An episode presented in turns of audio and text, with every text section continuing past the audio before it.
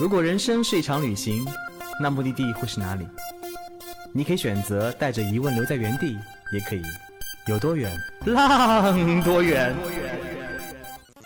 本节目由全宇宙最会玩的稻草人旅行推出，我们有超奇葩的年龄限制，只做年轻人的小团队旅行，坚持路线原创，百分之八十五以上的队员来自于朋友推荐。关注稻草人旅行，和我们一起出发，爱上这个世界。欢迎收听最新的一期《有多远浪多远》，我是道哥。今天咱聊聊，嗯，道哥聊过无数次的目的地，那就是新疆。最近因为棉花事件啊，不断发酵，关于新疆讨论也特别多。虽然这种恶意的抹黑非常让人气愤，但似乎也恰巧加深了不少大家对新疆的了解。道哥作为去新疆很多次的人，经常路过一片一片的棉花田，哇，那上面的那种无人机在飞呀。那种大的耕种机，还有那种收割机啊，简直了！真的是，我特别想把那些随便重伤新疆的人扔过去，他采几点棉花，让他知道一下新疆现在长什么样子。真的是，你想象不到这帮脑子里想什么。哎，算了，不说了，是一说出来就是不断的愤怒跟气愤。呃，其实误解原因陌生啊，所以今天道哥专门请来了一位新疆姑娘，从她的视角来再次聊一聊。新疆这一年的改变以及它真实的模样，而且这位新疆姑娘是位维吾尔族姑娘，普通话说的那个字儿贼溜。有请米莱。Hello，大家好，我是米莱，我来自新疆库尔勒。那米莱，那个为了证明一下你是维吾尔族人，来来段维吾尔语吧，给大家打个招呼。嗯，亚什姆斯莱曼斯莱尼亚什普鲁曼。好吧。我们并没有骗你，真的是一位汉语特别好的维吾尔族姑娘。所以以前你在新疆是做过登山导游，对不对？对，是的，是的。那有没有觉得这么多年下来，游客对于新疆的认知变化产生了很多很多奇奇妙妙的变化？是的，我是从二零一二年开始做导游。那么最开始呢，在二零一二年的时候，客人问的最多的问题就是啊，原来新疆是有车的。原来新疆有高楼，你们不是骑马，不是骑骆驼。我很有趣，我曾经带队新疆的时候，有有队员提前发消息给我说：“那个刀哥，我手机有信号吗？”我说：“我们在喀什是城市。”他说：“那有外卖吗？”我说：“不光是有外卖，麦当劳、肯德基随便找，基本上你上海有的那边都有。”真的想什么呢？对，但最开始的时候听到这种话，会觉得我们也是在城市里生活的，为什么会有这么多的误解？第二个阶段其实就是从新旅游开始兴起，进入到新疆，应该是二零一五年那个阶段开始，游客可能更多的问是：我可以跟当地人砍价吗？嗯，我晚上可以出门吗？嗯，为什么会有这么多的安检呀？切糕真的很贵吗？都是类似于这样的问题。到后面就是问一些关于新疆人的故事，尤其近几年。因为出现了很多新疆的明星，比如蒂里热巴、古力娜扎，新疆新说唱的纳吾克热，然后有越来越多的新疆的小伙伴，呃，出现在大众的视野中。其实他们也对新疆人这个话题变得越来越好奇。他们其实问的最多就是，怎么样能娶到新疆姑娘？说新疆姑娘是不是真的不外嫁？呃，然后也会问一些你们平常是怎么高考的？啊，啊你们高考是不是真的加五十分啊？你们高考，因为抖音上会经常说高考是骑马射箭，新疆的高考是骑马射箭，所以，呃，对于这些很接地气的关于生活的认知，他们有了更多更多的疑问，呃，所以在这个方面，我一般会去告诉客人几个关键点。第一个，我会就安检去做一些解释。其实大家看到安检人员，其实他们也是非常的不容易。呃，是我来到上海以后才发现，原来上海没有那么多的安检，甚至我都会有点很多的不适应。对，所以呃，当在新疆的时候，那个安检在我们新疆人看来呢，安检是为了证明你所处的地方有多安全，并非证明你所处的地方有多危险。首先呢，新疆它是一个一百六十六万平方公里的土地。相当于从上海到北京的距离。那么呢，其实北京到上海的距离中，它肯定是有一段的安检的，只不过呢，因为我们把这个比例缩放到了新疆，集中在了一起，可能大家会觉得相对于来说安检是多的，这是一个认知误差。那么第二个呢，其实新疆的安检的小哥哥都是非常帅的，也是很有异域风情的。呃，我想问道哥一个问题：如果说让你三百六十五天都看赛里木湖，你还有兴趣吗？嗯啊嗯，首先那个要通网络，对不对？在赛里木湖旁边刷刷剧啊，啊，还要能点外卖，对不对？还有一个面朝大海的房子，嗯，这些嗯可以的，我觉得一年还是可以的。还啊，还有就是源源不断的收入啊，虽然我在做梦。我 好想打击道哥一下，你想多了。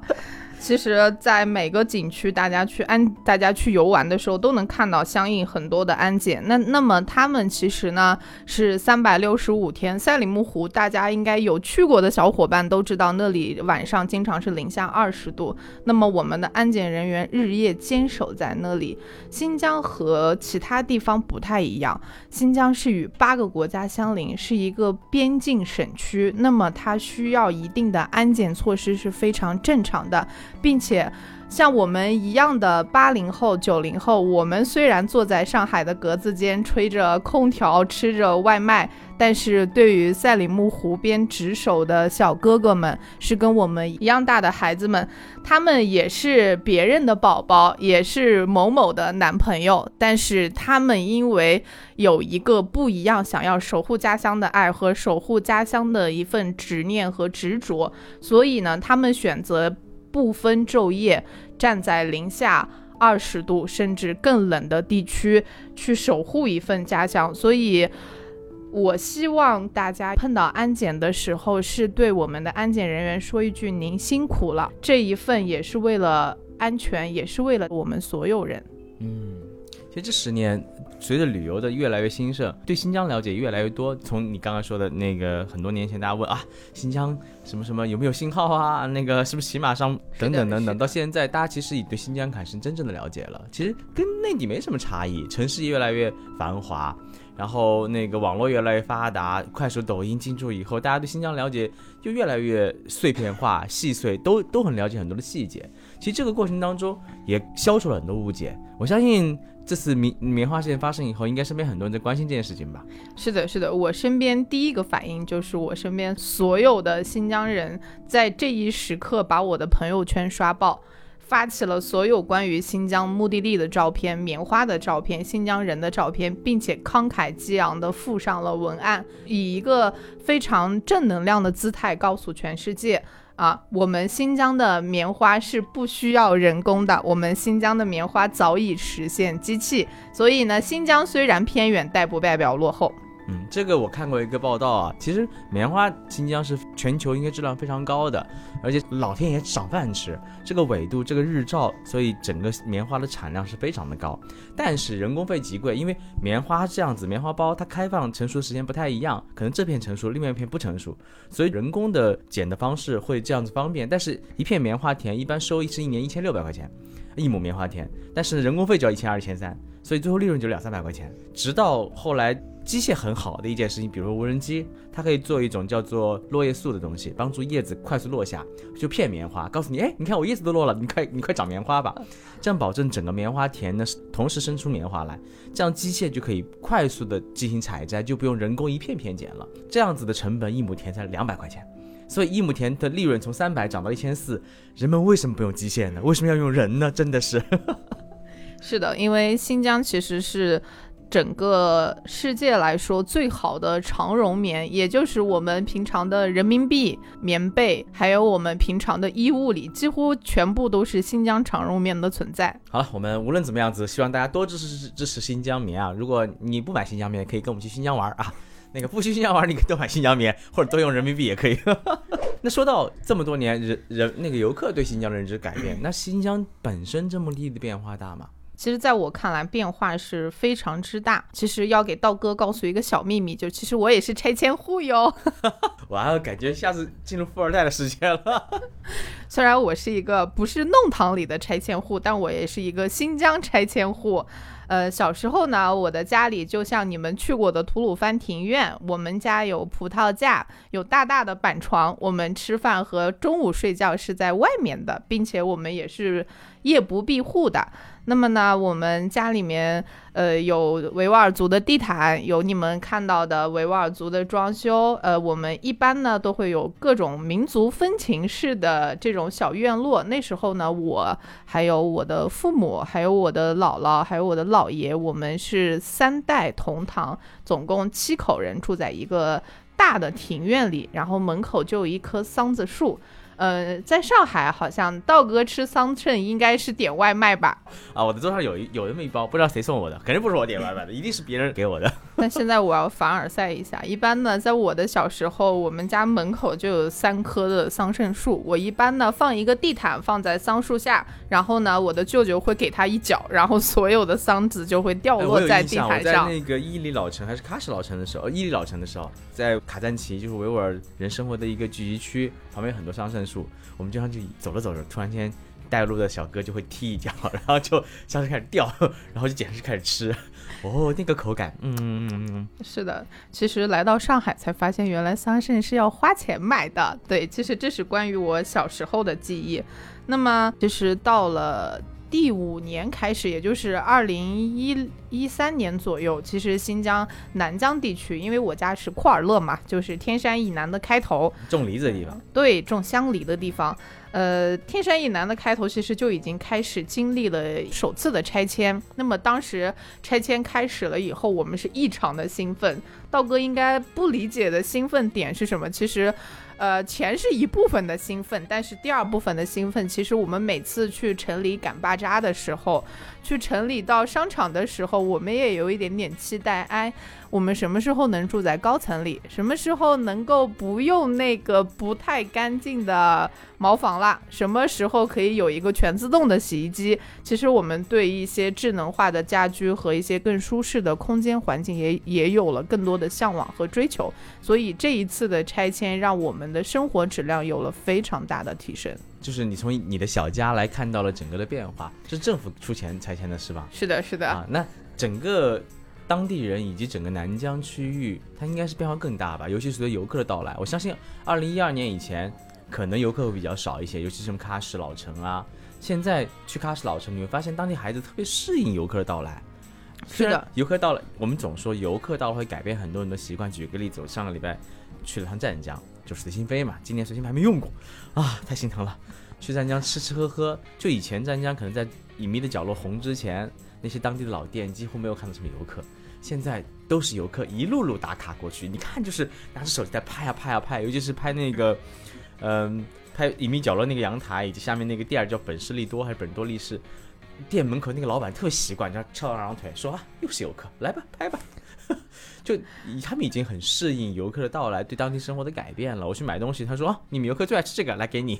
”但是南疆呢，对游客到来会有什么样的不一样的心态变化吗？其实这个，首先呢，刚开始游客来的时候，我们都会觉得，嗯，怎么这么多不一样的面孔？其实你们看我会觉得不一样，但是我看你们也觉得好不一样啊！为什么道哥的鼻梁这么塌？对，其实当我们看的不一样，换换个角度，换个角度。当我们看到不一样的游客的时候，其实最开始我们也有一点点的陌生和相对于来说的抵触。当时会觉得，嗯。这么多游客一天叽里呱啦的，就是要拍照，有什么好拍的呀？就山嘛，谁没有见过？所以说，就像最开始去到海边的我要疯狂一个道理。对，其实当地的海南人看我也是，就是海有什么有什么好看的？对，其实认知有非常大的不一样。那么，当我们其实去到喀什古城，最开始我带客游客过去的时候，很多喀什的小孩子见到陌生人是会跑开的，是会有一点点害怕。嗯，但越往后以后，我带到第三年、第四年的时候，很多喀什的孩子甚至会主动来拥抱我的游客的姐姐们或者哥哥们，甚至更多的游客会来说。哎，我主动给你拍张照吧，因为他们会把你们当外地人，对，所以我们来主动拍张照吧。当我看到这些孩子跟这些游客从最开始的陌生，甚至有一点小误解，到最后的大家一起相拥，一起拍照，甚至我看到更多有心的客人会在第二年的时候去到喀什，甚至有些客人会问我要地址，把这些孩子拍下来的照片想让我帮忙转交给他们的时候，这一次的连接让我觉得他们之间的就是。远看着喀什距离北上广这些城市有五千多公里之外，但是让我觉得他们彼此的心近了非常非常之多。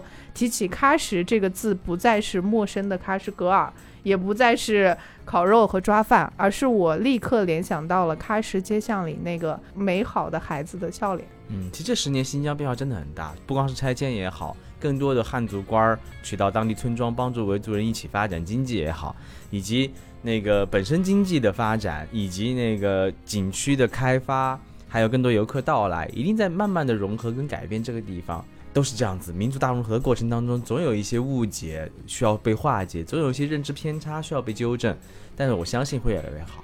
那道哥知道，当我们看到喀什古城有一条老街的时候，同样也作为新疆人，我们的心理活动是什么吗？我们当时是觉得。如果小时候房子不拆迁就好了，我们也可以这样开门迎接游客啊！我们也应该把我们的古朴，其实是不是很纠结？是不是什么都想要，很过分，对吧？其实对游客来说也是同样心态，就去看到以后，哎呀，这地方老城被拆了，哎呀，为什么不能保留以前的风貌？但其实当地人也想自己发展，住的好的高楼，对不对？这就是一个矛盾的。游客想看到的是永远是老的，但是当地人永远希望新的到来。对，其实你要问我爱不爱吃馕和抓饭，我想说不，我 爱吃的是蛋糕。那你馕挺好吃的，那个玫瑰馕哦，还辣椒皮儿馕。我这时候内心的 OS 就是没有见过世面的道哥。但我每次去到新疆，哇，算了，想吃鸽子汤啊，想起了大盘鸡，哎呀，手抓饭，好吧。把这个吃二十七年，好像就没有太大的喜欢了。如果说让我现在住回到我的姥姥老家，没有那种拆迁的屋子里，可能住一两天当旅游可以，但你让我长期住在那里，那可能我也不愿意。那其实作为一个新疆人，对当地这种变化，这种细微的、慢慢的变化，其实对游客来说，我可能一年去一次，我看到翻天覆地的变化。但对当地人来说，对你来说，尤其是这一年多，你刚出新疆应该一年多，是的，以前也在新疆，是的，是的。哎，那作为一个从小生活在新疆，只是这一年才出来，你对新疆的感情有什么变化？其实小时候我没有觉得自己跟别人有什么不同，就是比普通的道哥的鼻梁高一点，其他的没有觉得有什么不同。但是后面呢？长大了以后，其实会发现整个新疆的一个经济的发展和变化。新疆慢慢慢有了星巴克，有了麦当劳，有了肯德基，有了无数的内地有的东西，我们也有，甚至有了很多的日料、韩餐，还有很多非常空运第一时间就能到达的海鲜。虽然新疆是一个没有海的城市，这些的变化让我觉得新疆不再只是有抓饭和大盘鸡的地方，也不再只是一个偏远的边疆。地区可以说让我看到了更多的呃希望和可能性吧，所以当时从事旅游业也是信心满满。嗯，其实来上海是有一段小的渊源，因为之前呢在新疆的时候，其实自己的身体发生了一些变化，呃，是去到医院对。然后呢？但是当地的医生可能给我他看的这个视角看的这个病可能不太的中正，而且毕竟新疆它还是一个地广人稀的地方，所以说呢，当时其实是有一点点小小的误诊，对。但是当时在一个血气方刚的二十多岁的姑娘身上，就认为这是我要离开家乡的理由，所以呢，意气方刚的就要离开家乡，我要走了。对，这是庸医，对，这样子的吗？对对。然后我毅然决然的踏上了上海。对，那来了上海一年多，对家乡的认知是不是发生了新的变化？对，其实刚来上海的时候是异常的痛苦，因为我无法理解为什么空气可以这么的湿。对，对，新疆特别的干，经常流鼻血。我在那边。所以也有一刻，呃，理解了我之前带过的客人，他们一直在说新疆好干，我就说有什么可干的？为什么要这么矫情呢？现在好湿哦，好矫情哦。对，当我感受到了湿以后，我才明白新疆原来是真的干。再来上海，第二个感受就是密集恐惧症。一条南京路为什么可以有这么多的人？我感觉我在新疆二十多年都没有见过这么多的人。上海常住人口两千三到两千四百万，新疆也就三千来万吧，我记得。呃，对，两千两千三百多，两千三百多万，好像是差不多跟上海人口。是的，一个是一百六十多万平方公里，上海是几点几万平方公里来着？我也不记得了，反正就是这么差距。然后上海，我最开始的时候，我感觉每个店都有排队。在新疆呢，因为人少，然后店也挺多的。如果一旦有排队，那肯定是好店。但是我刚来上海的时候，我看好多店都排队，我就每个都去吃。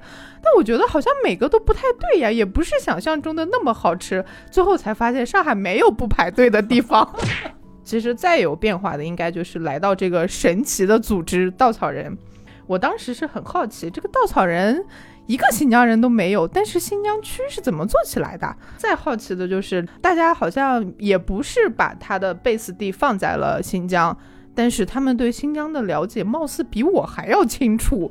一个远隔四千里的地方，他们能知道新疆人是什么样的作息、什么样的喜好、什么样的饮食习惯，甚至知道新疆明年要干什么，连我这个人都不知道。对，所以我当时会觉得，哇，这些人是。有新疆亲戚吗？还是怎么回事呢？然后我当时一进来，进到稻草人是在新疆区嘛。然后在新疆区的时候，一位是安徽姑娘，一位是江西囧王，一位呢又是内蒙大姐。三个人做新疆，对吧？对，我反而唯一的新疆汉子不在新疆区，在南方大海区。对，公司还有一位新疆区，却在跑到了海南区。我说这个公司为什么是这个样子的？对，当时我会说，一个江西人，就是一个在湿空气里长大的，怎么能够理解这么干旱的地区呢？那么一个安徽姑娘，她怎么能知道新疆有哪些酒店呢？那么当内蒙雷姐的时候。他又不会维吾尔语，他怎么跟供应商联系呀？带着这些好奇和我的疑问，我来到了稻草人。可以说，前段时间我都一直在陷入这种观察之中。我在想，看看，哼，这些人怎么能做好新疆，甚至会有一点点的不服。对，呃，到后续呢，其实从第一个月开始，见识了安徽姑娘。就是我现在想告诉广大的听众们，你你家或者你现世的酒店不一定只有你了解，有比你相距五千公里以外的人，可能连你家门口有几个超市、几个酒店、几个卫生间，全部都能摸排清楚哟。我现在真的不敢跟睡睡去 battle 谁更了解新疆了。当我看到他们多一份的细节，多一份的热爱，对目的地多一份的耕耘，其实是被感动到了。其实我们道道。加班呢是自主式的，从来没有人逼迫式的。当他们主动为新疆这个区域从二月份就开始加班，为什么我一定要去提这个二月份呢？因为新疆的同行都是从五月份开始忙，然后我刚进来的时候，他们说我们旺季开始才忙，我天真的以为是五月份开始忙，结果是从二月份开始每天的加班。你们可以求一下我内心的阴影面积。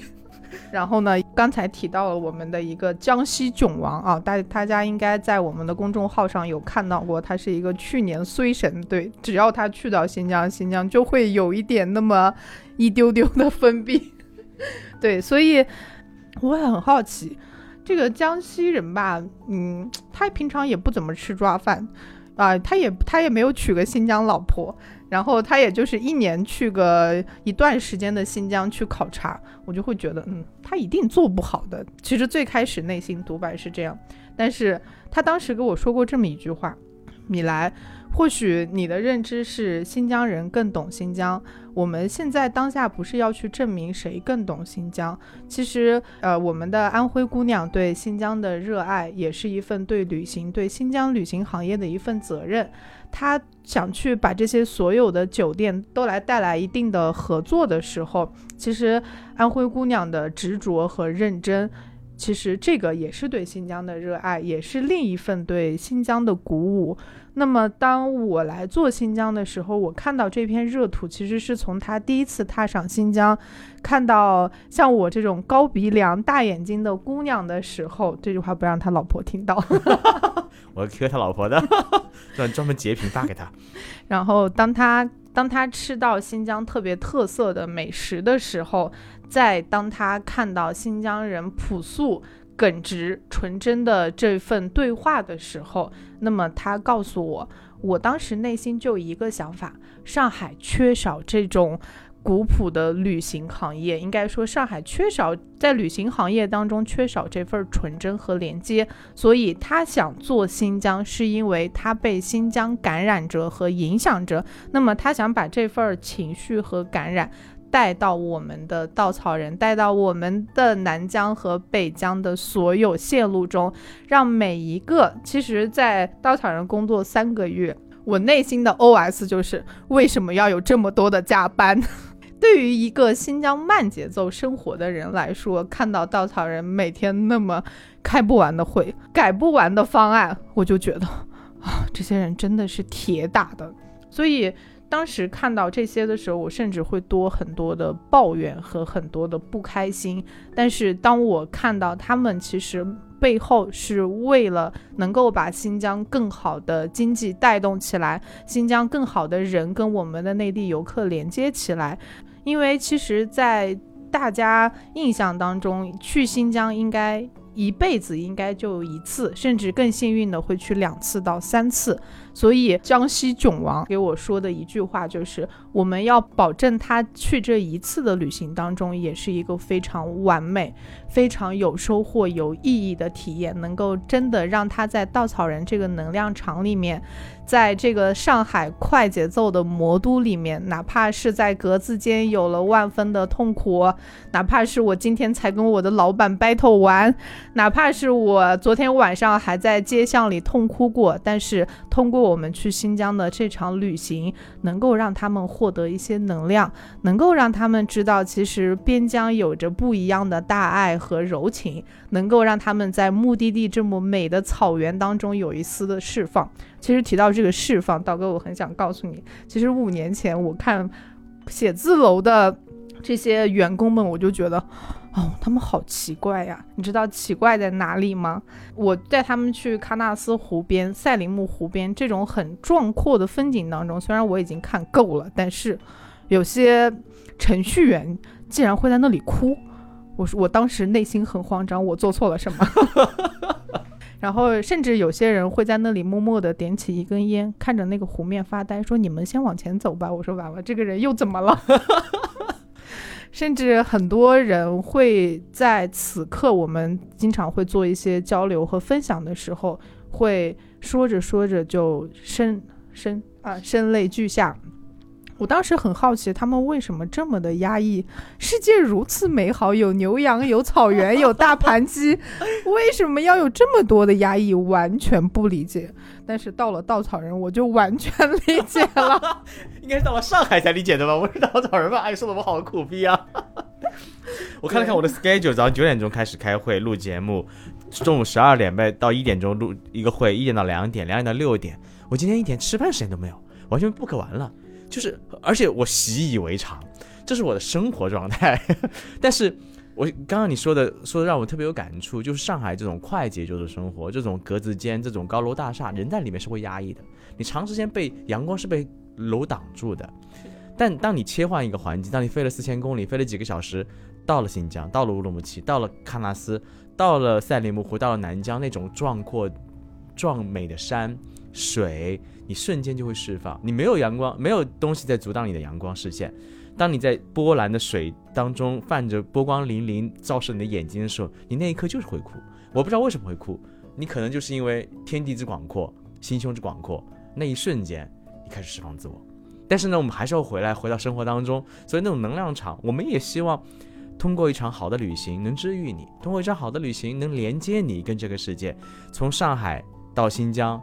这么几千公里的距离，从无数的那种高楼大厦到那种宽阔的牛羊肥沃的土地，这种连接，这种跨越，这种目的地的不一样，这种当地人那种大爱柔情，能给你更多的感触，能让你从中被融化掉。就算你要回到上海这格子间，你起码有力量回归，你起码更有更多收获，起码你能直面你的生活，能选择你更好的生活状态。这是我们想要做的事情，这也是我们一直坚持热爱旅行这件事情所希望给的不言的能量场。其实最开始来上海的时候，没有想到要来稻草人，因为我能歌善舞，会动脖子，道哥肯定是不会的。我能歌善舞，但我不会动脖子。所以当时有想过去当舞蹈老师，然后也有想过去到酒吧唱唱新疆歌。但是其实自己做了这么多年的旅游行业，来到上海，其实最开始我会发现自己其实对新疆。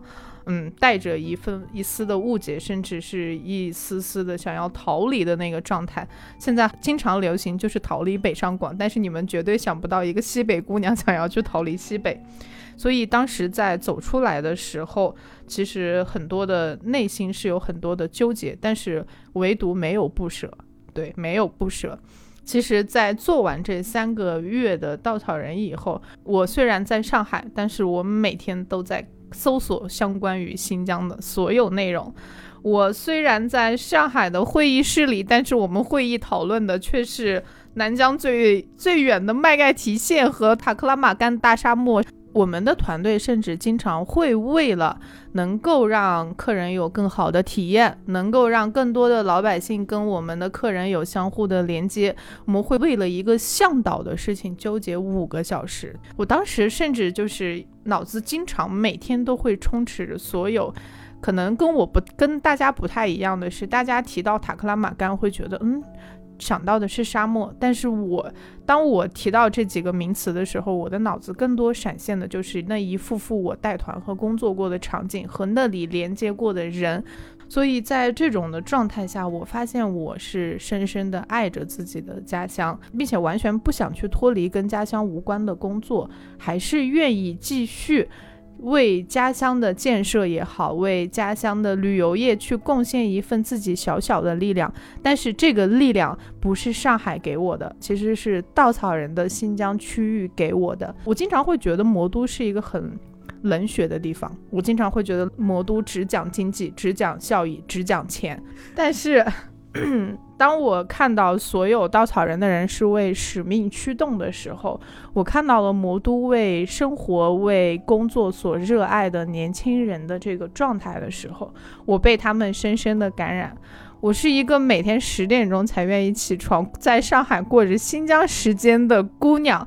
但是在稻草人的这三个月，我看到他们从早上九点半开始，一直忙碌到十二点，就像着我平常带团的时间，北京时间起床，呃，新疆时间吃饭，然后美国时间睡觉。其实，在稻草人的生活也是这样子的，在这个工作状态中，其实完全感受到了大家对目的地的热爱，也完全意识到了不是新疆人，或者说。不一定非要出生在目的地或者身处目的地才一定能够做好新疆产品，是你内心的使命驱动，是真正热爱这个目的地和这个土地的，是你内心愿意为目的地和我们的出行的道道们和游客多做一份的贡献的时候，或许这时候你才能够真正做好我们的新疆。好了，非常感谢米来做客啊，这期信息量很大，也听到一个新疆人对于新疆这这么多年变化的认知以及。出走新疆以后，对新疆那片土地的那种深沉的爱，这世界很大，中国也很大。无论是南方，刀哥去湛江，发现特别特别的南方的文化，让我觉得很很诧异，很有意思。然后刀哥下周还要飞新疆，要回归到这片土地上，看看伊犁那片草原上长满粉色的杏花。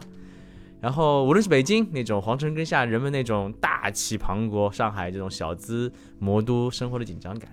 以及你到徽州，你到四川，你到云南，到西藏，每个地方的人，每个地方的不同的风风土人情，不同的风景，这片土地就是这样的魔力，在慢慢的产生更多的连接。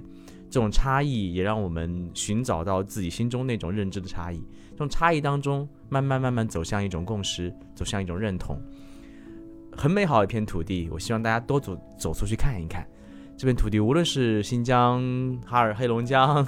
还是任何地方都值得你驻足，都值得你用心，都值得你好好的去感受它的魅力。再次感谢米来做客，我们下期节目见。谢谢。